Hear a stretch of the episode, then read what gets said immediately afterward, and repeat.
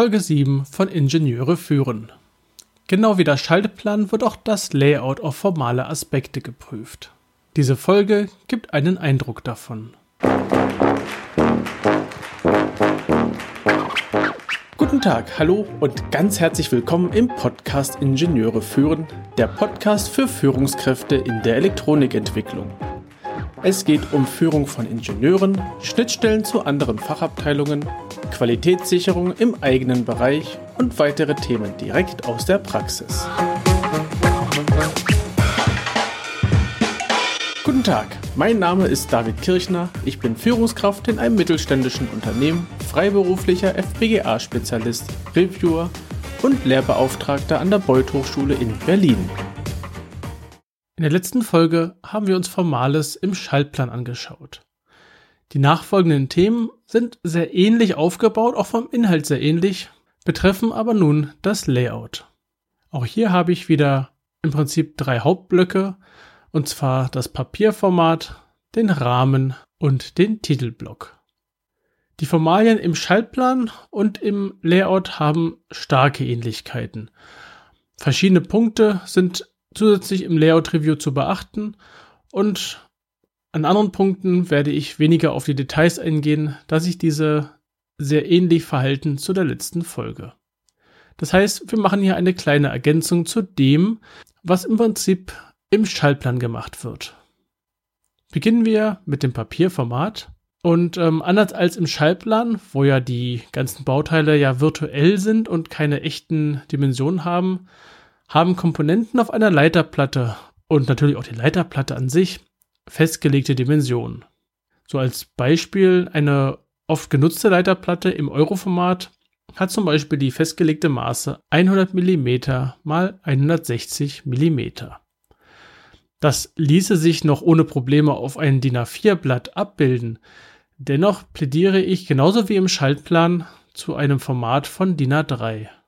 Neben den Punkten, die ich schon im Schaltplan erwähnt habe, wie zum Beispiel, ähm, dass man nur eine Vorlage braucht und ähnliches, können heutige ECAD-Programme oder Layout-Programme zum Beispiel auch mehrere Ansichten, zum Beispiel die Ober- und Unterseite, auf so einem DIN A3-Ausdruck darstellen. Das heißt, ich habe an meinem normalen Bildschirm, wenn ich arbeite an so einem Layout, meist nur eine Ansicht, nämlich die von oben. Ich gucke ja durch die Leiterplatte durch auf die verschiedenen Lagen und zu den ganzen Bauteilen entsprechend. Allerdings kann ich einen Ausdruck so gestalten, wie ich es möchte. Ich kann also zusätzliche Informationen in, in, diesen Ausdruck hinzufügen. Möglicherweise ist es auch notwendig für die Fertigung oder für ähm, Prüfstellen oder ähnliches, dass ich von irgendwelchen Ausschnitten auch Vergrößerung benötige. 2 zu 1, 3 zu 1, 4 zu 1, was man halt haben möchte. Es kann aber auch sein, dass man ein, eine große Leiterplatte hat, die man in dem Ausdruck nachher, also in dem DIN A3-Ausdruck, nur als Verkleinerung darstellt. 1 zu 2 oder ähnliches. Dennoch plädiere ich, wenn man nicht gerade ähm, 1 zu 1 Maße benötigt, zwangsweise, das Papierformat DIN A3 weiter zu verwenden. Zum Rahmen gibt es nicht ganz so viel zu sagen. Ähm, es gibt halt wie im Schaltplan auch im Layout einen Rahmen mit einem Titelblock. Der Rahmen unterstützt den Layouter auch ein Stück weit, dass er eine optische Begrenzung hat. Das heißt, wo darf er Sachen oder Leiterplatte oder sonstige Ansichten hinschieben? Ähm, sowohl der Layouter als auch der Entwickler hat dadurch eine gewisse Begrenzung. Wie im Schaltplan, so auch im Layout gibt es einen Titelblock. In diesem Titelblock können natürlich zusätzlich Informationen über die Leiterplatte untergebracht werden. Beispielsweise Material, Lagenanzahl, Lagenaufbau, ähm, Leiterplattendicke und so weiter. Wobei die, der Lagenaufbau wird tendenziell eher ähm, als Zeichnung neben der Leiterplatte dargestellt. Ich bekomme also einen optischen Eindruck davon, welche Lagen alles innerhalb dieser Leiterplatte verbaut sind. Je nachdem natürlich, was das Tool unterstützt. Na, also wenn ein Tool ähm, diese Funktion nicht hat, dann kann ich es auch, ich könnte es von Hand reinzeichnen, das fände ich aber ich persönlich einfach als äh, verschenkte Zeit. Da kann man dann genauso gut einen Ausdruck vom Leiterplattenhersteller beilegen, dann ist das auch in Ordnung. Ansonsten ist der Inhalt vom Titelblock ähnlich wie dem aus dem Schaltplan. Wir haben einen Bearbeiter mit Datum und Namen. Es sollte ein Firmenname vorhanden sein. Natürlich der Datum der Erstellung und der letzten Änderung darf bitte aktuell sein. Ähm, die Leiterplatte muss irgendeine Bezeichnung haben. Wenn ein Gerät mehrere Leiterplatten hat, na, dann gibt es einmal die Gerätebezeichnung und dann sinnvollerweise dann eine Bezeichnung für genau diese Baugruppe. Wir haben auch hier wieder eine Seitenzahl und eine Gesamtzahl der Seiten. Jetzt könnte man sich denken, äh, ich habe doch eigentlich nur diese eine Ansicht in meinem Programm. Wie kann es dann sein, dass ich mehrere Seiten habe?